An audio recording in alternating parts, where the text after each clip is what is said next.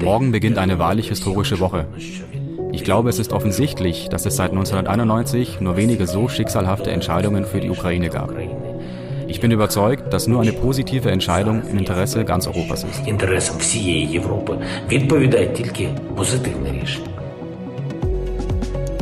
Historisch nennt der ukrainische Präsident Zelensky in einer Videoansprache diese Woche. Denn ab heute beraten die Regierungen der 27 EU-Staaten darüber, ob die Ukraine ein offizieller Beitrittskandidat der Europäischen Union wird. Im Moment sieht alles danach aus. Wir klären heute im FAZ-Podcast für Deutschland, was das bedeutet, wie das Ganze ablaufen wird und welche Länder so gar nicht zufrieden sein dürften. Ich spreche unter anderem gleich mit der Vizepräsidentin des EU-Parlaments, Katharina Barley. Aber wir wollen nach fast genau vier Monaten Krieg in der Ukraine auch ins Land selbst blicken. An diesem Donnerstag, den 23. Juni. Mein Name ist Sandra Klüber und ich freue mich sehr, dass Sie heute auch mit dabei sind. Während in Brüssel die Entscheidung fällt, ob die Ukraine ein EU-Beitrittskandidat wird, geht der Krieg im Land unvermittelt weiter. Wie die aktuelle Lage ist, das haben meine Kollegen David Brucklacher und Michael Teil zusammengefasst. Seit vier Monaten ist Krieg in der Ukraine. Nach einer ersten Phase des Krieges, in der die Russen vergeblich versuchten, die Hauptstadt Kiew einzunehmen, liegt der Hauptschauplatz des Krieges nun vor allem im Osten und im Süden des Landes. Über die aktuelle Lage in den Regionen habe ich mit dem Militärexperten Professor Ralf Rotte von der Universität Aachen gesprochen. Im Osten des Landes ist die Lage für die Ukrainer weiterhin kritisch. Sie werden offensichtlich schrittweise äh, gezwungen, sich so ein bisschen zurückzuziehen, sodass man davon ausgehen kann, dass früher oder später tatsächlich äh, die Russen äh, diese beiden äh, Oblaste Donetsk und Luhansk äh, erobern können. Im Süden des Landes ist der Vormarsch der Russen vorerst zum Erliegen gekommen. Auch wird die Annexion der besetzten Gebiete durch die Russen vorbereitet. Im Süden sieht es ein bisschen anders aus. Da versuchen die Russen auch so ein bisschen ihre äh, Position zu konsolidieren. Da haben sie am Anfang ja versucht, äh, Richtung Odessa vorzustoßen. Das äh, hat nicht geklappt. Ähm, sie, sie wurden gestoppt und ähm, haben sich dort jetzt offensichtlich eher auf die Defensive eingerichtet. Es wird auch berichtet, dass sie da Stellungen bauen vor Cherson. Äh, wo eben dann die Ukrainer auch so Gegenangriffe äh, gestartet haben. Äh, und es sieht so aus, als würden sie, das passt ja auch zu den entsprechenden Meldungen, dass dort auch irgendwelche Referenda vorbereitet werden für, der, für die russischsprachige Bevölkerung. Es scheint so zu sein, dass sie quasi den Süden dann auch ähm, mehr oder weniger für die Annexion vorbereiten. Aber es sieht nicht so aus, als würden sie jetzt ähm, massiv weiter Richtung Westen vorstoßen, also über Mikolajew oder so so dass zumindest der Hafen von Odessa im Augenblick einigermaßen sicher ist und der ist strategisch äh, viel wichtiger als äh, irgendwas da im Donbass. Seit einigen Tagen wird vermehrt über das Eintreffen von schweren Waffenlieferungen des Westens in den Kampfgebieten berichtet. Die dringend benötigte Feuerkraft und Reichweite der Haubitze 2000 oder des französischen Geschützes Cäsar müssen allerdings zuerst in die betreffenden Gebiete transportiert werden keine leichte Aufgabe. Und zum anderen äh, ist auch noch nicht sicher, das wird in der westlichen Öffentlichkeit kaum gesehen, dass wir nicht genau wissen, wie mobil tatsächlich dann diese äh, westlichen Systeme sind, weil zum Beispiel etwa die Panzerhaubitze 2000 oder dann etwaige Leopardpanzer deutlich schwerer sind als das, was etwa die äh, Russen oder die Ukrainer aus Sowjetbeständen haben und wir noch nicht mal wissen, ob die zum Beispiel jetzt sämtliche Brücken benutzen können. Das heißt, es kann durchaus sein, dass die Infrastruktur, äh, gerade wenn sie ein bisschen angeschlagen ist im, im Osten der Ukraine, äh, gar nicht tauglich ist für tatsächlich schnelle Bewegungen. Und das würde natürlich bedeuten, dass äh, die Mobilität und die, die Flexibilität dieser überlegenen westlichen Waffensysteme äh, stark eingeschränkt würde. Південь ми нікому не віддамо, все своє повернемо, і море буде українським і безпечним. І в Миколаєві, і в Одесі, провів наради. In diesem vor vier Tagen veröffentlichten Video spricht der ukrainische Präsident Zelensky über die vollständige Rückeroberung der Gebiete im Süden. Der Militärexperte Professor Rotte sieht das kritisch. Also da würde ich mal sagen, wir sollten äh, froh sein und zufrieden sein, wenn wir tatsächlich dieses allmähliche äh, Abnagen äh, des Ostens der Ukraine durch die Russen äh, unterbinden. Wie lange der intensive Beschuss und die stark konzentrierte Feuerkraft der Russen noch aufrechterhalten werden können, ist fraglich. Rotte schätzt die Lagerbestände aus Sowjetzeiten groß genug ein, um die Feuerkraft noch über einen längeren Zeitraum so intensiv zu halten. Ich glaube, das könnte im Zweifel noch äh, relativ lang. Also im Zweifel muss man tatsächlich auf die Artilleriesysteme gehen. Ähm, über Munition werden sie wahrscheinlich äh, ausreichend verfügen. Im Übrigen, es ist immer schwierig, das zu einzuschätzen oder, oder zu, zu relativieren, weil es gleichzeitig impliziert, dass man äh, die, die Schrecken des Krieges relativiert. Aber wenn Sie quasi die Erfahrungen aus zwei Weltkriegen oder sowas nehmen, dann ist der, das Verschießen von 50.000 Granaten am Tag durch die Russen oder 5.000 bis 6.000 durch die Ukrainer jetzt nicht, nicht unbedingt die Welt äh, weil wir da quasi aus den Großkonflikten des 20. Jahrhunderts eigentlich andere Größenordnungen gewohnt sind. Ähm, also entsprechend ist es vielleicht auch nicht so, dass tatsächlich hier ähm, in kürzester Zeit riesige Lagerbestände von, von äh, Granaten verschossen werden. Ähm, jedenfalls nicht so viel, dass diese Lagerbestände fundamental gefährdet wären. Nun ruhen die Hoffnungen vieler Ukrainer auf einen baldigen, eventuell im Schnellverfahren durchgeführten Beitritt der Ukraine zur EU, wie auch Botschafter Melnik vor zwei Tagen bei uns im Podcast für Deutschland berichtete. Wir sind dankbar für, für diese klare Zusage, dass die Ukraine hoffentlich äh, Ende dieser Woche diesen äh, lang ersehnten Kandidatenstatus äh, bekommt. Ein, sehr, sehr wichtiger Schritt nach vorne, denn das bedeutet, dass wir aus rechtlicher Sicht diesen äh, Prozess, der ja natürlich sehr lange äh, sein kann äh, und Jahre äh, beginnen können. Und das ist natürlich äh, wirklich ein Durchbruch. Heute und morgen treffen sich die Staats- und Regierungschefs der 27 EU-Staaten in Brüssel.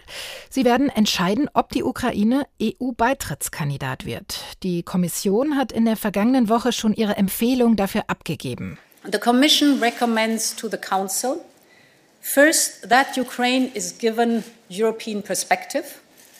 And second, that Ukraine is given candidate status. This is, of course, on the understanding that the country will carry out a number of further important reforms. Hat Kommissionspräsidentin Ursula von der Leyen gesagt. Und auch Außenministerin Annalena Baerbock hat in dieser Woche sehr dafür geworben. Das ist logischerweise ein schwieriger Prozess, aber es gilt jetzt nicht nach Schema F zu verfahren, sondern diesen historischen Moment zu nutzen und der Ukraine mit Blick auf ihre Perspektive deutlich zu machen, ihr gehört mitten in die Europäische Union.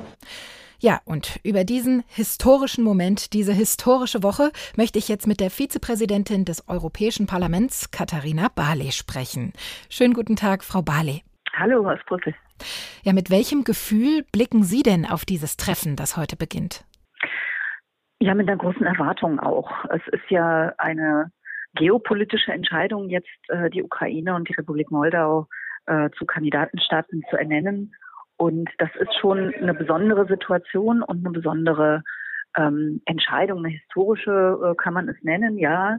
Denn das, damit ist natürlich ein klares Statement verbunden, ähm, auch in diesem Krieg, also sich nochmal auf diese Weise an die Seite der Ukraine zu stellen. Mhm.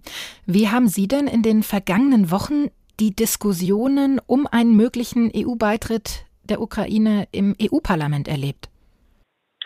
Also die überwältigende Mehrheit ähm, hier ist der Meinung, dass die Ukraine in die Europäische Union gehört. Es gibt natürlich unterschiedliche Meinungen darüber, wie schnell man auf diesem Weg voranschreiten sollte. Mhm. Ähm, das ist sowohl im Parlament der Fall als auch unter den Mitgliedstaaten. Aber ich glaube, mit dem Weg, der jetzt gewählt worden ist, können alle gut leben.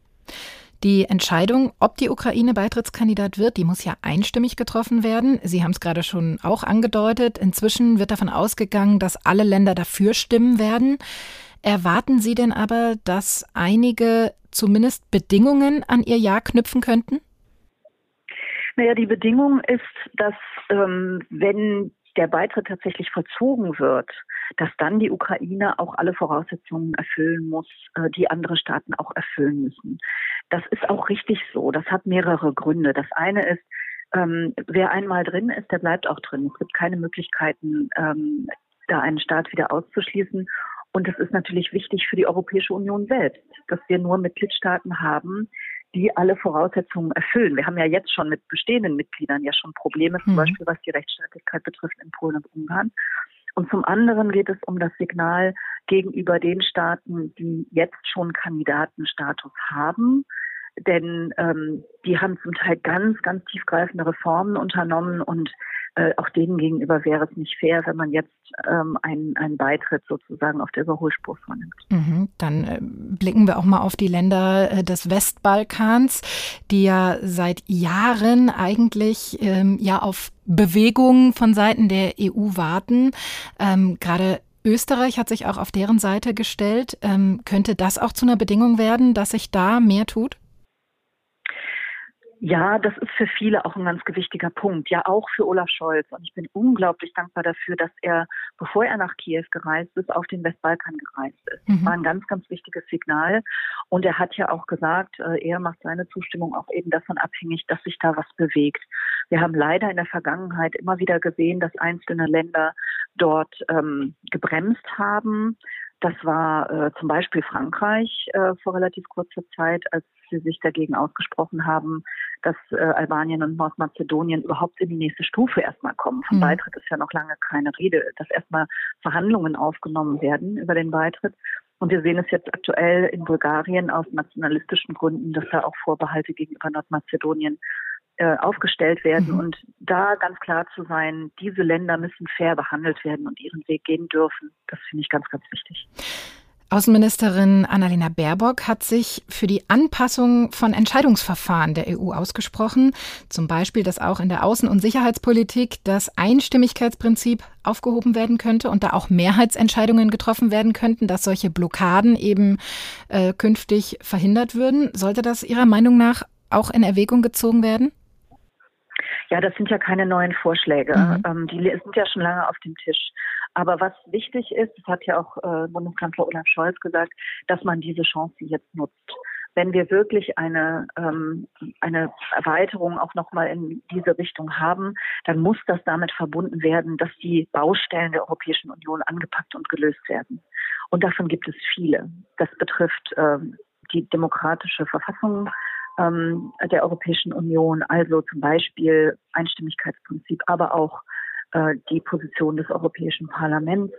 Ähm, aber es betrifft zum Teil auch ganz praktische Dinge wie die gemeinsame Agrarpolitik. Wenn ein mhm. großes Agrarland wie die Ukraine beitritt, dann wird man diese ja, diese aus meiner Sicht wirklich veraltete Form der Agrarförderung auch nicht mehr weitermachen können.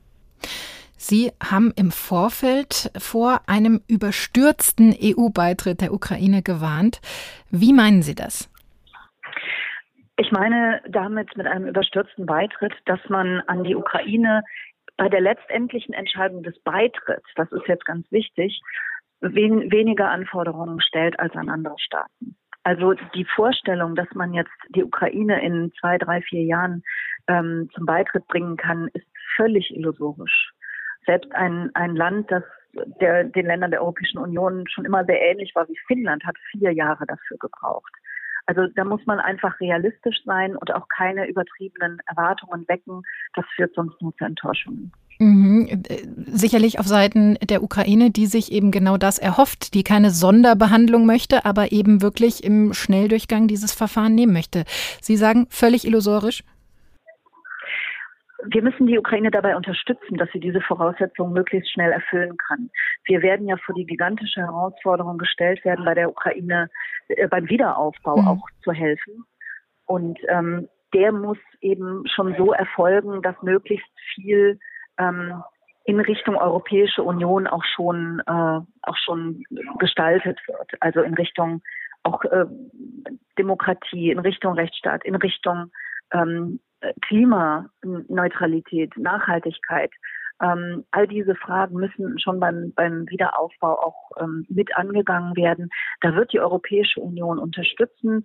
Ich glaube gar nicht, dass da so eine, ein, ein, eine übersteigerte Erwartung ähm, besteht, dass jetzt übermorgen der Beitritt erfolgt. Wichtig ist das Signal, ihr gehört zu uns ihr seid jetzt auf dem Weg und wir unterstützen euch auf dem Weg. Was ist denn in Ihren Augen ein realistischer Zeitplan? Das lässt sich ganz schwer in Jahren ausdrücken. Ähm, das hängt jetzt eben dann auch davon ab, wie sich die Ukraine nach dem Krieg aufstellt. Ähm, wir haben, wie gesagt, Beispiele, wo das innerhalb weniger Jahre gelungen ist. Wir haben Beispiele, wo, also die Türkei ist ja das Negativbeispiel, die sind schon seit 1999 Beitrittskandidat mhm. und sind vom, vom Beitritt weiter weg mhm. denn je, möchte man sagen. Also das, das kann man nicht, äh, kann man nicht vorhersagen, weil es an der Entwicklung liegt. Und ähm, wo sehen Sie denn, äh, wo sehen Sie denn aus heutiger Sicht da die größten Hürden oder Baustellen? Nun, wir sehen ja jetzt eine gewaltige Zerstörung in, in der Ukraine durch äh, die russische Armee. Das heißt, der wirtschaftliche Aufbau wird viel Kraft erfordern. Mhm. Ähm, aber wir hatten natürlich vor dem Krieg auch Defizite in anderen Bereichen, insbesondere im Bereich ähm, äh, Rechtsstaatlichkeit auch. Äh, und da wird die, die Führung nach dem Krieg ähm, anpacken müssen, aber ich glaube auch wollen. Mhm. Ähm, es gibt ja drei Bereiche von Kriterien. Es gibt die politischen, das heißt Demokratie, äh, Rechtsstaat und so weiter. Es gibt die wirtschaftlichen, also ein Beitrittsstaat muss dann zumindest mithalten können irgendwo in der Europäischen Union. Und das dritte ist der sogenannte Acquis, also man muss dann die Rechts, äh, die, die, die, die Gesetze so weit angepasst haben, dass man eben Europarecht dann auch ähm, vollziehen kann. Mhm. Und in allen drei Bereichen gibt es noch Baustellen. Das EU-Parlament, das hat gestern die Ergebnisse einer EU-weiten Umfrage veröffentlicht und die ähm, hat ergeben, dass die Unterstützung für die EU angesichts des Krieges jetzt deutlich gestiegen ist. Fast zwei Drittel aller Europäerinnen und Europäer halten die Mitgliedschaft für eine gute Sache. Und das ist wirklich ein sehr, sehr hoher Wert, der höchste Wert seit 2007.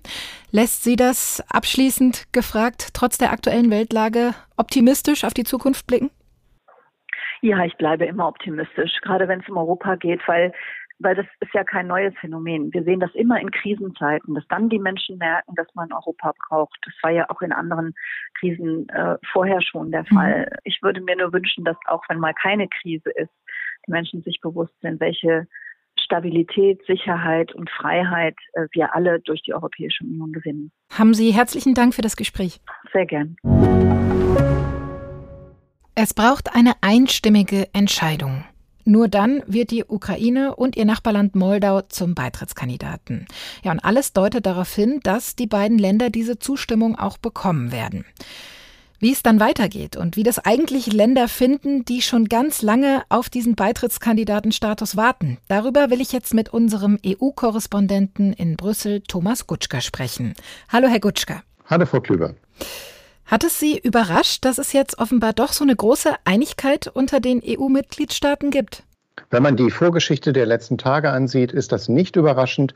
Und das liegt einfach daran, dass die drei Spitzenvertreter der EU-Staaten, der Bundeskanzler, der französische Präsident und der italienische Ministerpräsident sich eindeutig hinter den Vorschlag der Kommission gestellt haben, mhm. dass die Ukraine und Moldau jetzt den Kandidatenstatus bekommen, währenddessen Georgien noch Vorbedingungen erfüllen muss.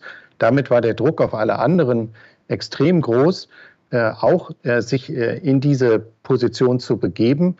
Und äh, insofern rechnen alle äh, auch damit, dass es heute eine schnelle Zustimmung geben wird. Trotzdem muss man immer wieder dazu sagen, dass von den dreien, die da in Kiew waren, mindestens zwei sehr zögerlich waren, mhm. nämlich der Bundeskanzler und Präsident Macron. Und insofern gab es äh, auch hier eine lange Vorgeschichte, die jetzt zu einer einmütigen Entscheidung führen wird. Neben der Ukraine geht es dabei auch um das kleine Nachbarland Moldau. Stehen da die Chancen genauso gut? Ja, im Grunde ist es so, dass die Kommission bei beiden Ländern äh, noch einen Reformbedarf sieht, sich aber entschlossen hat, ähm, das als nachgelagerte Bedingung zu formulieren. Das heißt, beide Länder haben äh, Kataloge von Reformen, die sie noch äh, verwirklichen müssen. Das sind bei der Ukraine neun Punkte, bei Moldau etwas mehr, zwölf Punkte. Und das muss ver äh, verwirklicht sein, bis dann der nächste Schritt erreicht wird. Und mhm. das wäre die tatsächliche Eröffnung von Beitrittsverhandlungen. Zum Beispiel Österreich oder Kroatien setzen sich ja dafür ein, dass es auch für Länder im Westbalkan Fortschritte gibt. Zu einer Bedingung wollen Sie das jetzt aber nicht mehr machen, oder? Ja, das war äh, eine Positionierung insbesondere des österreichischen Bundeskanzlers noch vor einigen Tagen, wo er einen Jungtim hergestellt hat und sinngemäß gesagt hat, es kann nicht sein, dass wir äh, der Ukraine und Moldau jetzt im Schnellverfahren einen Status verleihen, auf den die Länder des westlichen Balkans lange gewartet mhm. haben. Es muss im Grunde so eine Art Gleichschritt geben. Und Gleichschritt heißt dann, dass es auch dort Fortschritte geben muss. Nur ist das eben viel schwieriger, weil den Kandidatenstatus kann die EU so vergeben. Die Fortschritte auf dem Westbalkan hat sie nicht selbst in der Hand. Äh, und bei dem schwierigsten Problem, nämlich äh, der Blockade von Verhandlungen mit Nordmazedonien, gibt es eben einen Mitgliedstaat, Bulgarien, der ein Veto ähm, erhoben hat. Und äh, auch wenn alle anderen 26 darüber sauer sind, äh, so funktioniert die EU. Es muss einstimmig entschieden werden. Und äh, man kann ein Land nicht zwingen, von seinem Veto abzugehen. Mhm. 100 Intellektuelle aus Staaten des Westbalkans haben sich in einem offenen Brief in dieser Woche darüber beklagt, dass sie sich alleingelassen fühlen und eigentlich ein EU-Beitritt der gesamten Region geopolitisch unvermeidlich sei. Sie fordern, dass zumindest Bosnien-Herzegowina den Kandidatenstatus erhält und dass Bürgern des Kosovos Visafreiheit gewährt wird in der EU. Beides steht ja schon lange, lange im Raum. Wie stehen denn die Chancen, dass sich zumindest da bald was tun könnte? Ich beginne mal mit dem letzten, mit, dem, mit der Visafreiheit. Ähm, da gibt es keine Chancen. Die, mhm. Auch die Bundesregierung hat sich äh, dafür stark gemacht. Äh, tatsächlich hat die EU-Kommission schon 2018 äh, empfohlen, ähm, diese Visafreiheit zu gewähren. Ähm, es ist seitdem von Frankreich und von den Niederlanden immer wieder blockiert worden. Es gab sicher auch andere Länder, die sich dahinter versteckt haben. Aber die Signale, die wir hier in Brüssel ähm, empfangen aus diesen beiden Ländern, sind ganz klar. Äh, heute gibt, äh, steht dort keine Entscheidung an. Ähm, das heißt, die Kosovaren müssen weiter warten. Und äh, was die andere Frage angeht, Bosnien, das Land hat 2019 14 Bedingungen genannt bekommen, die es erfüllen muss. Ähm, da gab es zwei Jahre lang jetzt eigentlich überhaupt keine Bewegung. Und äh, die Mehrzahl der EU-Staaten besteht darauf, dass diese mhm. Bedingungen erfüllt werden müssen. Auch Georgien zum Beispiel will in die EU. Da hat die Kommission in der vergangenen Woche aber keinen Kandidatenstatus empfohlen. In dem Land sind Zehntausende jetzt auf die Straße gegangen im Vorfeld dieses Gipfels, um doch dafür zu demonstrieren, eine EU-Perspektive zu bekommen. Wie schätzen Sie das ein? All die Länder, die sich seit vielen Jahren ähm, ja eine Beitrittsperspektive zumindest erhoffen. Und äh, jetzt wird es bei der Ukraine und auch äh, bei Moldau möglicherweise viel, viel schneller gehen. Schafft das neuen Unmut, schafft das neuen Streit innerhalb der EU? Man kann das so sehen. Ähm, natürlich schafft man jetzt äh, schon wieder eine Zweiteilung. Mhm. In der Sache ist das vielleicht durchaus äh, gerechtfertigt, denn äh, in Georgien gibt es eben eine schwere innenpolitische Krise und ähm, das lähmt das Land, das lähmt das politische System. Deswegen ähm, äh, kann die Kommission diese Unterscheidung ganz gut begründen. Ähm, was man auch sagen muss, ist, eine europäische Perspektive bekommen alle drei Länder. Das ist äh, eine wichtige Unterscheidung hier in der Terminologie. Mhm. Die europäischen Staats- und Regierungschefs werden allen drei Ländern explizit heute eine europäische Perspektive geben. Und zusätzlich bekommen Moldau und die Ukraine den Status von Beitrittskandidaten. Mhm, das ist ja aber auch nur ein erster Schritt von vielen weiteren, die dem folgen müssen. Abseits von aller Symbolik, wie groß schätzen Sie denn die tatsächliche Bedeutung dieses Schrittes ein? Das ist ja eine geopolitische Entscheidung, die man da trifft. Ähm, ohne den Krieg ähm, Russlands gegen die Ukraine würden wir heute diesen Tag so nicht erleben. Mhm. Man reagiert äh, auf diesen Angriffskrieg. Äh, man möchte natürlich der Ukraine helfen, auch die Moral dort heben. Äh, und Moldau, das sich zumindest bedrängt sieht und als mögliches weiteres Ziel Russland sieht, äh, unterstützen. Man sendet damit auch ein klares Signal an Russland selbst. Aber dieses Signal heute sagt nichts darüber aus, wann die Beitrittsverhandlungen beginnen und schon gar nicht, wann sie beendet werden. Mhm.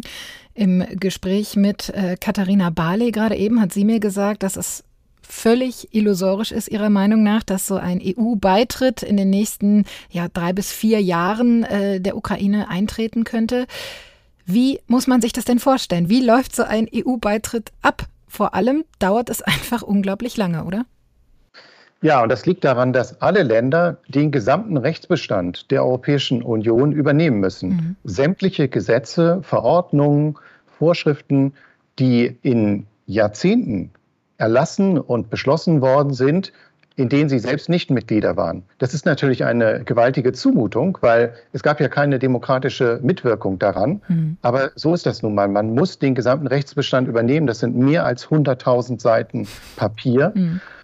Und das braucht einfach viel, viel Zeit. Und im Prinzip läuft es so, äh, wenn die Beitrittsgespräche eröffnet werden, dann gliedert man die Verhandlungen in 35 Kapitel, die mhm. wiederum sind in Clustern gegliedert. Und man eröffnet, das ist jetzt eine Neuerung, zuerst alle Fragen, die sich mit Grundrechten, ähm, die, die sich auf Grundrechte und auf Rechtsstaatlichkeit beziehen, weil man weiß, dass das das schwierigste Feld ist für die meisten Staaten. Und das wird auch das Cluster sein, das man als letztes schließt. Mhm. Und das sind die großen Herausforderungen für diese Staaten, dann Reformen durchzusetzen im Inneren, die oft unpopulär sind, die etwas damit zu tun haben, dass man Machtstrukturen zerschlagen muss. Und das alles, bevor die Bevölkerung eigentlich die Früchte ähm, all dieser Mühen bekommt, mhm. nämlich die volle Zugehörigkeit zum Binnenmarkt und die volle Zugehörigkeit dann auch zu den Institutionen. Was halten Sie denn für einen realistischen Zeitplan? Kann man das irgendwie einschätzen? Ich glaube, dass es äh, mehr als zehn Jahre mhm. sein werden. Ähm, äh, man kann sich auch fragen, ob das Ganze überhaupt so ohne weiteres zum Ziel führen kann. Denn es gibt noch einen anderen Aspekt, äh, auf den auch die Bundesregierung immer wieder hinweist. Die Europäische Union muss aufnahmefähig sein. Sie muss also in einer Verfassung sein, in der sie tatsächlich eine solche Erweiterung verkraften kann. Und ein Argument, das in Berlin dafür immer genannt wird, ist, dass man in der, insbesondere in der Außenpolitik, ähm, zu Mehrheitsabstimmungen übergehen muss, mhm. dass man dort die Einstimmigkeit beendet. Das ist allerdings, das betrifft den Kern der Souveränität der Mitgliedstaaten. Und es ist im Moment fast nicht vorstellbar, dass Frankreich oder auch kleine Länder wie Zypern auf diese Einstimmigkeit und damit auf ihr nationales Vetorecht verzichten werden. Und deswegen muss man sagen, dass selbst wenn die Länder alle Fortschritte so erfüllen, wie man sich das von ihnen wünscht, es am Ende daran scheitern kann oder dadurch gestoppt werden kann, dass die Europäische Union selbst mhm. noch nicht aufnahmefähig ist, weil sie nicht die eigenen Reformen vorangebracht hat. Ja, also sie ist und bleibt einfach ein schwerfälliges kompliziertes Konstrukt. Frankreichs Präsident Macron hat vielleicht auch mit Blick genau darauf vor einigen Wochen eine erweiterte politische Gemeinschaft vorgeschlagen, in der dann auch Nicht-EU-Länder oder Beitrittskandidaten in Europa enger zusammenarbeiten können. Wird dieser Vorschlag heute und morgen auch eine Rolle spielen? Ja, der wird heute Abend beim Abendessen von den Staats- und Regierungschefs das erste Mal diskutiert werden. Jeder wird dann, es ist so als Brainstorming-Session gedacht, jeder wird dann seine Vorstellungen dazu präsentieren. Und dann muss man sehen, ob der Konsens ausreicht, um so eine europäische politische Gemeinschaft zu gründen oder wie immer man das nennen wird. Ich persönlich finde den Grundgedanken richtig. Mhm. Jetzt gibt es ein Riesenproblem.